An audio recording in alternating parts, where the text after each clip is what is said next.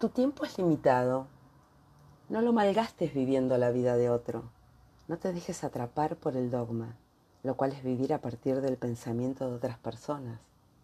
No dejes que el sonido de las opiniones de otros silencie en tu voz interior. Y lo más importante, ten el coraje de seguir a tu corazón y a tu intuición. Soy Claudia Ferrara, creadora de Caminar con propósito, tu espacio para conocer el cómo encontrar tu tesoro más preciado, tu propósito en la vida. Mi propósito es que conectes tu habilidad con tu deseo y viceversa, tu deseo con tu habilidad. Ellas están ahí, esperando para salir a la luz. Son como diamantes en bruto y pueden pulirse, te lo aseguro. ¿Para qué? Para ponerlas a trabajar por tu sueño. Si estás dispuesta a trabajar por él, tu sueño es posible. Y cada vez somos más en esta tribu en la que vamos por lo que deseamos. Como suelo compartirte, aunque el camino sea de rosas, las rosas también tienen espinas. Y eso aplica para todas las personas.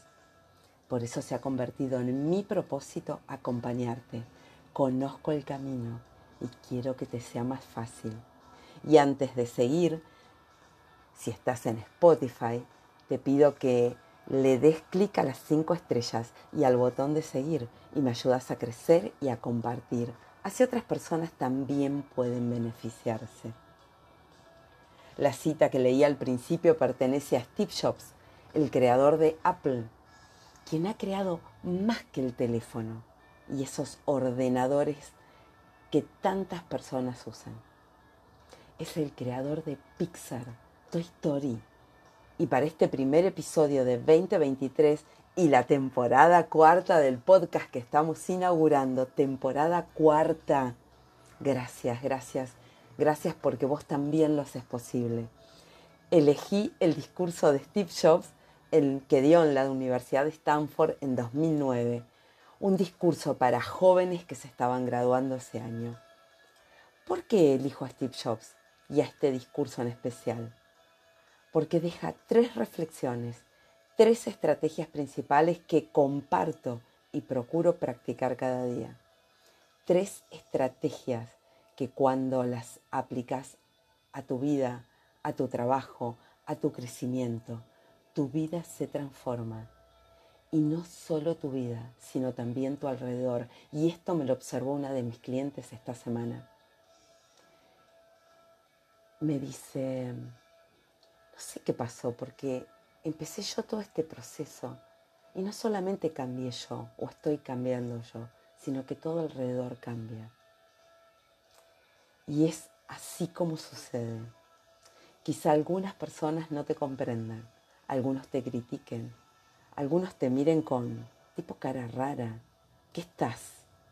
¿Estás, eh, ahora te dedicas al esoterismo, te dedicas al horóscopo? ¿A qué te dedicas? Me dedico a mi transformación. Sabes qué es tu vida y tu vida te pertenece. Ellas no se van, los que te critican no se van a tu casa cada día. Tu vida te pertenece. Vamos con el discurso y las tres estrategias principales. Me siento honrado de estar con vosotros hoy en esta ceremonia de graduación en una de las mejores universidades del mundo. Yo nunca llegué a licenciarme. De hecho, esto es lo más cerca que he estado nunca de una graduación universitaria. Hoy quiero contarles tres historias de mi vida. No es gran cosa, solo tres historias. La primera historia es sobre conectar puntos. Me retiré del Reed College a los seis meses de iniciar los estudios, pero seguí asistiendo de modo intermitente a clases durante otros 18 meses antes de abandonar. ¿Por qué lo dejé? Todo empezó antes de nacer. Mi madre biológica era una mujer estudiante de universidad, soltera, que decidió darme en adopción. Ella creía firmemente que debía ser adoptado por estudiantes graduados. Por lo tanto, todo estaba dispuesto para que al nacer me adoptaran un abogado y su esposa. Sin embargo, cuando nací, se dieron cuenta en el último minuto que en realidad deseaban una niña. De ese modo, mis padres que estaban en lista de espera recibieron una llamada en mitad de la noche preguntándoles, tenemos un niño no deseado, ¿lo quieren? Ellos contestaron, por supuesto. Cuando mi madre biológica descubrió que mi madre nunca se había graduado en la universidad y que mi padre tampoco tenía estudios, se negó a firmar los papeles definitivos de la adopción. Solo cambió de parecer unos meses más tarde, cuando mis padres le prometieron que llegado el momento, yo iría a la universidad. Y a los 17 años fui a la universidad. Ingenuamente escogí una tan cara como Stanford y todos los ahorros de mis padres de clase trabajadora se fueron en abonar la matrícula. Seis meses después yo no había sido capaz de apreciar el valor de su esfuerzo. No tenía idea de lo que quería hacer con mi vida y tampoco sabía si la universidad me ayudaría a descubrirlo. Y ahí estaba, ahí estaba yo gastándome todo el dinero que mis padres habían ahorrado a lo largo de toda su vida. Decidí dejarlo y confiar en que todo iba a salir bien. Ese momento fue aterrador, pero mirando hacia atrás fue una de las mejores decisiones que he tomado nunca. Al dejar los estudios pude prescindir de las clases obligatorias que no me interesaban y empecé a frecuentar con asiduidad las que sí consideraba interesantes. No todo fue tan romántico como parece. No tenía dormitorio, dormía en el suelo de las habitaciones de mis amigos, devolvía botellas de Coca-Cola a los depósitos para contar con los cinco centavos para comprar comida. Y todos los domingos por la noche caminaba once kilómetros para atravesar la ciudad y disfrutar de una comida decente a la semana en el templo Hare Krishna. Me gustaba, y gran parte de lo que encontré siguiendo mi curiosidad y mi intuición, más tarde resultó tener un valor incalculable. Les doy un ejemplo. En esa época, Rick College ofrecía lo que posiblemente era la mejor formación en caligrafía de todo el país. Cada cartel, cada etiqueta de cualquier cajón de la universidad estaba bellamente escrito en caligrafía a mano.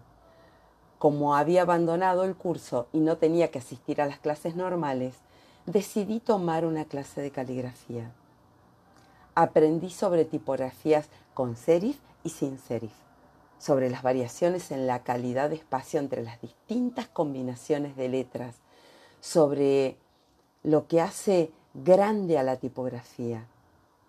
Era hermoso, histórico y de una sutileza artística que la ciencia no es capaz de capturar y lo encontré fascinante. A priori, Nada de esto tenía una, aplicación práctica en mi vida.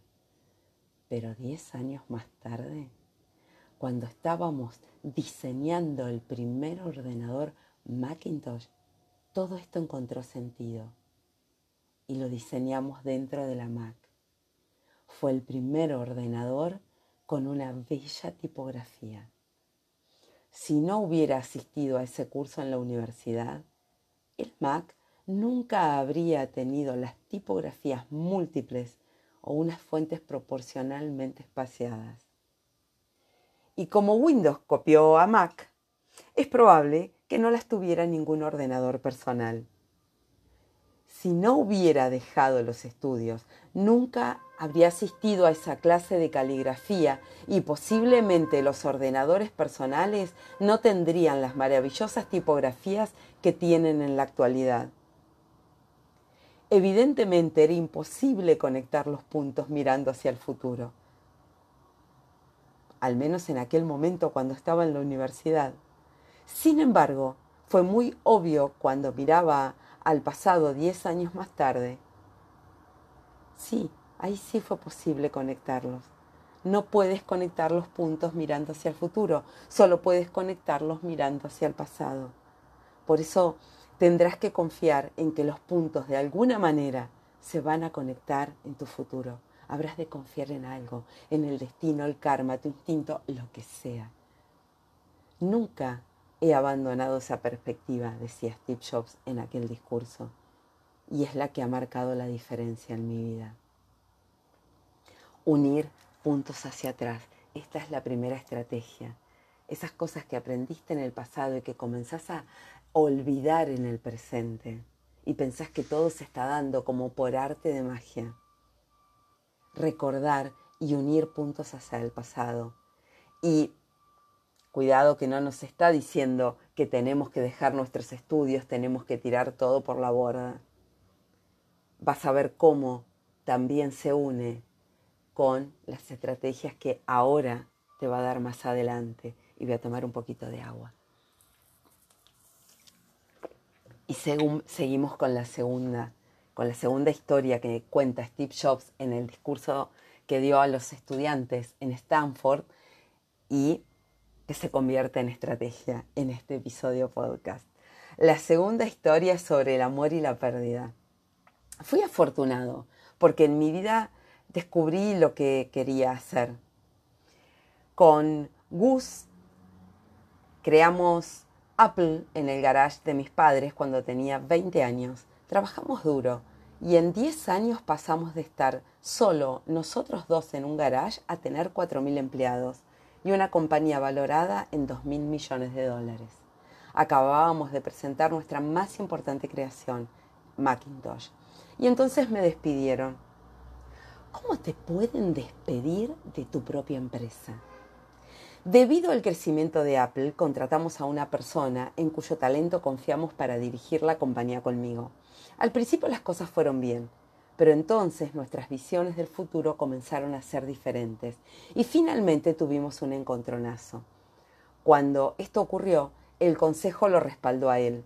De ese modo, a los 30 años estaba afuera, y muy notoriamente afuera. Había desaparecido aquello en lo que, que había ocupado el centro de toda mi vida adulta. Fue devastador. Durante unos meses realmente no supe qué hacer.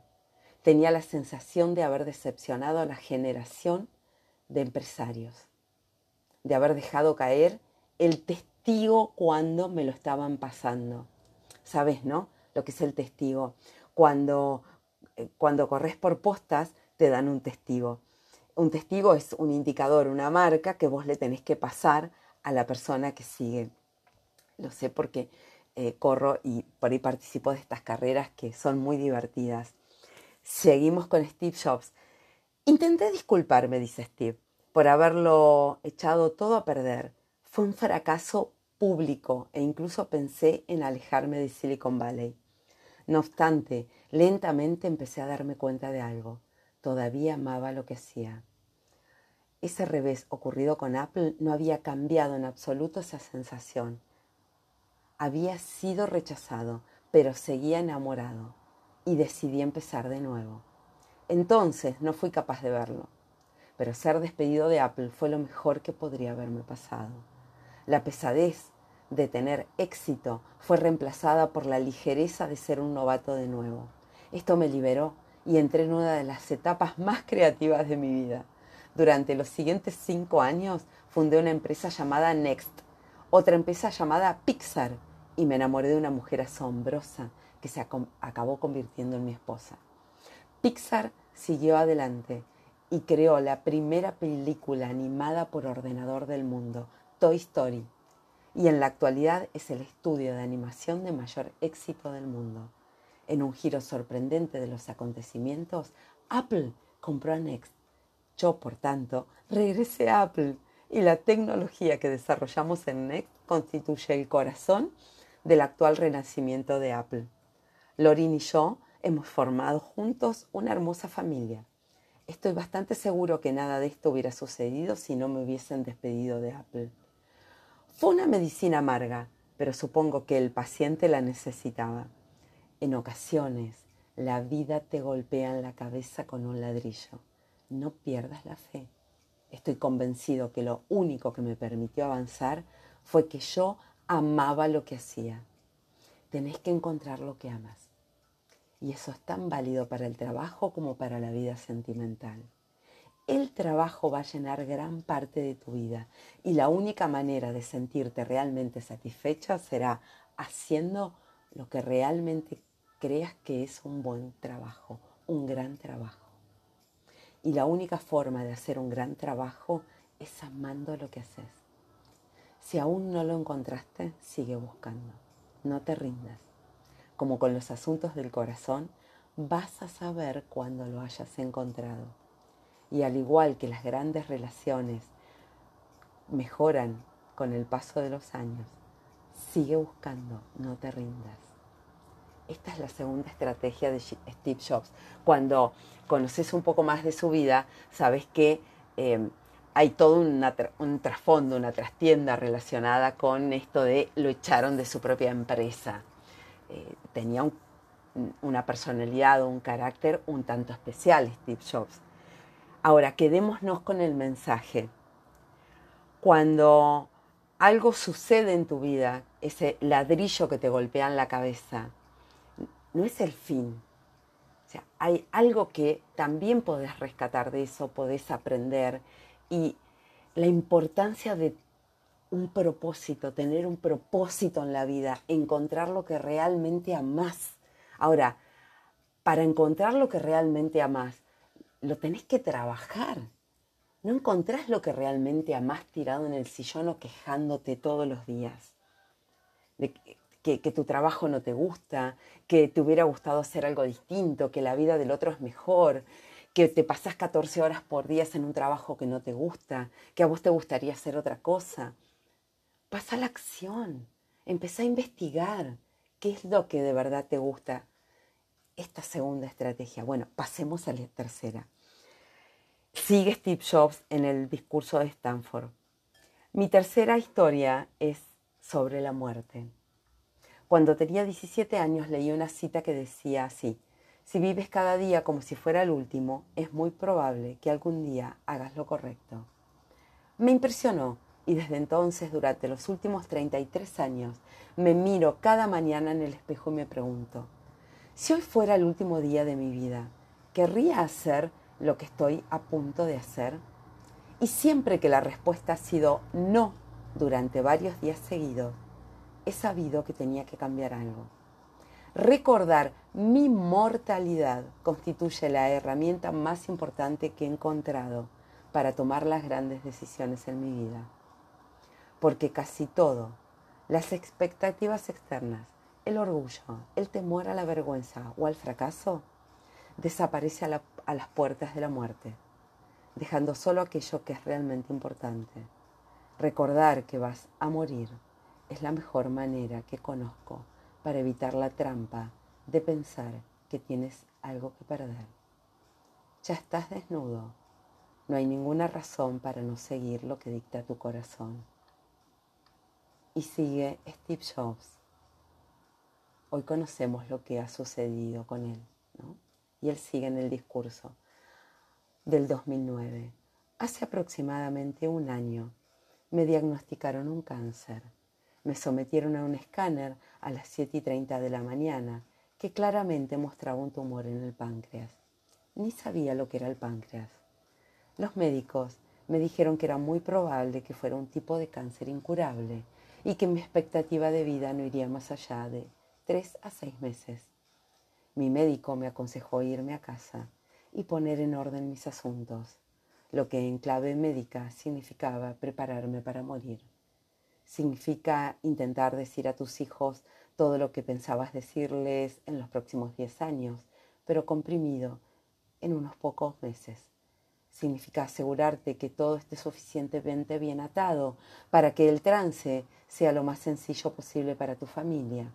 Significa despedirte. Viví todo el día con este diagnóstico. Por la tarde me hicieron una biopsia en la que introdujeron un endoscopio por mi garganta a través del estómago y en los intestinos pincharon el páncreas con una aguja y extrajeron unas pocas células del tumor. Estaba anestesiado, pero mi esposa que estaba presente me contó que cuando examinaron las células bajo el microscopio, los médicos empezaron a llorar porque resultó que era una forma muy rara de cáncer pancreático que es curable con cirugía. Me operaron y ahora estoy bien. es lo más cerca que he estado de la muerte y espero que sea lo más cerca que esté durante algunas décadas más. Después de vivir esta experiencia, ahora puedo decirles esto con un poco más de certeza, que cuando la muerte era un concepto útil pero puramente intelectual, nadie quiere morir. Incluso la gente que quiere ir al cielo no quiere morir para llegar allí. La muerte es el destino que todos compartimos. Nadie ha escapado de ella. Y así debe ser, porque la, muerte es posiblemente la mejor invención de la vida. Es el agente de cambio.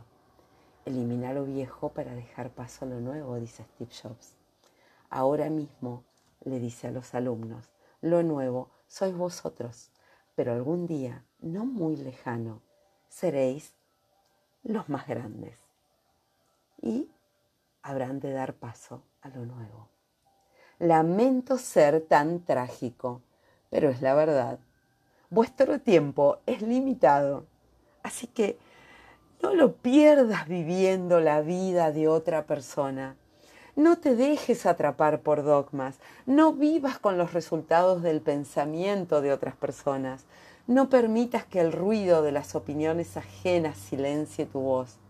Y lo más importante, ten el valor de seguir tu corazón y tu intuición, porque de alguna manera ya sabes lo que realmente querés llegar a ser. Todo lo demás es secundario. Cuando era joven, había una asombrosa publicación llamada The Whole Earth Catalog, una de las Biblias de mi generación, dice Steve. Fue creada por un tipo llamado Stuart Brand, no muy lejos de aquí, en Menlo Park, y le dio vida con su toque poético. Fue a finales de los años 60, antes de los ordenadores personales y de la edición mediante microcomputadoras. Se editaba usando máquinas de escribir, tijeras, cámaras Polaroid era como un Google con tapas de cartulina. 35 años antes que apareciera Google, era idealista y rebosante de hermosas herramientas y grandes conceptos. Stuart y su equipo publicaron varias ediciones de Whole Earth Catalog y luego, cuando llegó el momento, publicaron la última edición. Fue a mediados de los años 70 y yo tenía vuestra edad. En la contraportada de ese último número había una fotografía de una carretera rural a primera hora de la mañana, similar a la que cualquier estudiante en Estados Unidos puede tomar haciendo autostop.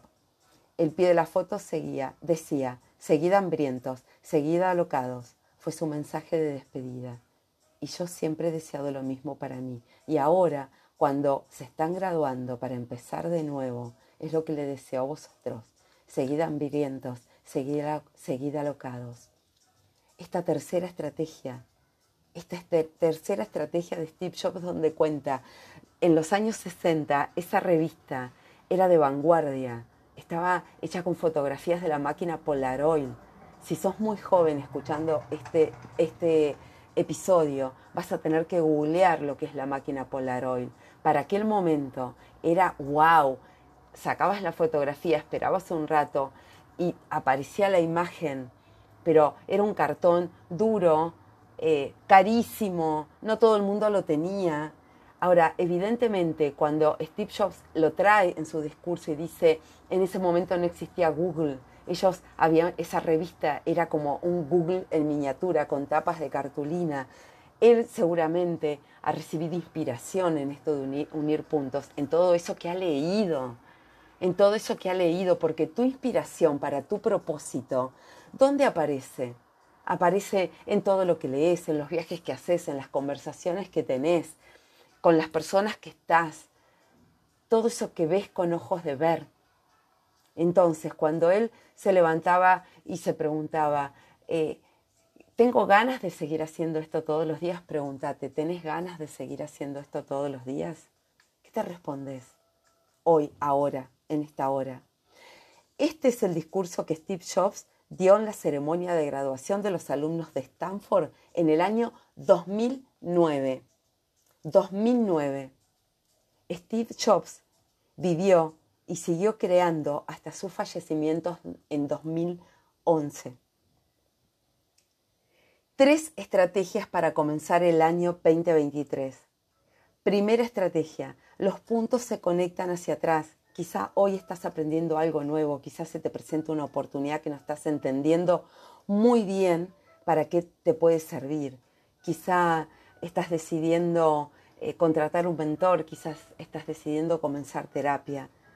O quizás llega a tus manos un libro, una frase o este podcast y te despierta una idea, un deseo, una reflexión que no sabes muy bien para qué te sirve, pero te resuena. Te hace como un run run adentro, te aseguro, los puntos se unen hacia atrás y hoy estás tejiendo tu futuro. Los puntos se unen hacia, hacia atrás. Segunda estrategia, encuentra tu propósito. Empieza a hurgar en tu vocación. No te rindas. Quizá estás trabajando de eso que elegiste estudiar a los 17 años. Quizá ya no te gusta. Pero ¿cómo vas a dejarlo con todo el tiempo que invertiste, capaz que te estás diciendo? Además, ¿qué van a decir las demás personas? ¿Tenés una crisis vocacional, como me dijeron a mí cuando estaba dejando el derecho, que en realidad primero me puse a estudiar otra cosa, no estaba dejando el derecho, cuando empecé a estudiar administración. ¿Tenés una crisis vocacional? Y me, miraban como un bicho raro. Bueno, ahora me dicen que me dedico al horóscopo. Eh, eso que no te gusta, pero te da seguridad, te paga la vida que te construiste, aunque quizá no la estás pudiendo disfrutar tanto porque te pasas todo el día ahí. Yo te puedo asegurar que, dado el testimonio de las personas que acompaño, es mucho más que eso. Estoy feliz de haberme animado a, animado a dar el salto, a dar el salto, da el salto, las oportunidades están más allá, están ahí, encontrar tu propósito. En cada lectura lo vas a encontrar. Busca ayuda. Déjate acompañar. Vale la alegría de encontrarlo. Tercera estrategia. Si supieras que tu tiempo en esta tierra es limitado, ¿seguirías haciendo lo que estás haciendo? ¿Conoces el deadline? ¿Seguirías haciendo lo que estás haciendo? ¿Qué hace que cada día te levantes quejándote porque no te gusta lo que haces? ¿Qué te impide cambiar? ¿Qué te impide hacer algo distinto? El deadline, novedad, el deadline existe, la fecha fin existe, existe. Quizá no sabes qué día exactamente. Ahora, la certeza que tenemos es que hay una fecha fin. ¿Qué elegís para vos? Para este año, para este momento. ¿Qué elegís para vos? Transforma tus sueños en realidad con los pies en la tierra, dejando volar tu imaginación. Te invito a un viaje. Te invito a diseñar tu propio GPS, el que te va a conducir al lugar que deseas. El destino lo pones vos y aunque parezca magia, es real. Escribime caminarconpropósito.com o encontrame en arroba caminar con propósito en Instagram y te cuento cómo, en qué punto te encontrás hoy. Imagínate el momento en que tu respuesta sea estoy exactamente donde necesito estar. Reinventarte es potenciar lo mejor que hay en vos, descubriendo lo bueno que tenés, permitite brillar. Reinventarte es conocerte, conectar con tu interior, Reinventarte es dejar de esperar a que las cosas sucedan, es dejar de esperar a lo que el destino disponga, es tomar una actitud activa frente a la vida. Identifica lo que querés para vos y emprende ese viaje. Emprende ese viaje con un plan. Te acompaño con herramientas, estrategias, recursos nuevos, con mi oreja especial que detecta las palabras mágicas, mi ojo especial para ver en medio del desorden. Cada vez somos más en esta tribu de transformación. Y recordá, si una idea te resuena, ponela en práctica, pasa a la acción, pasa a la acción. Hasta la próxima semana.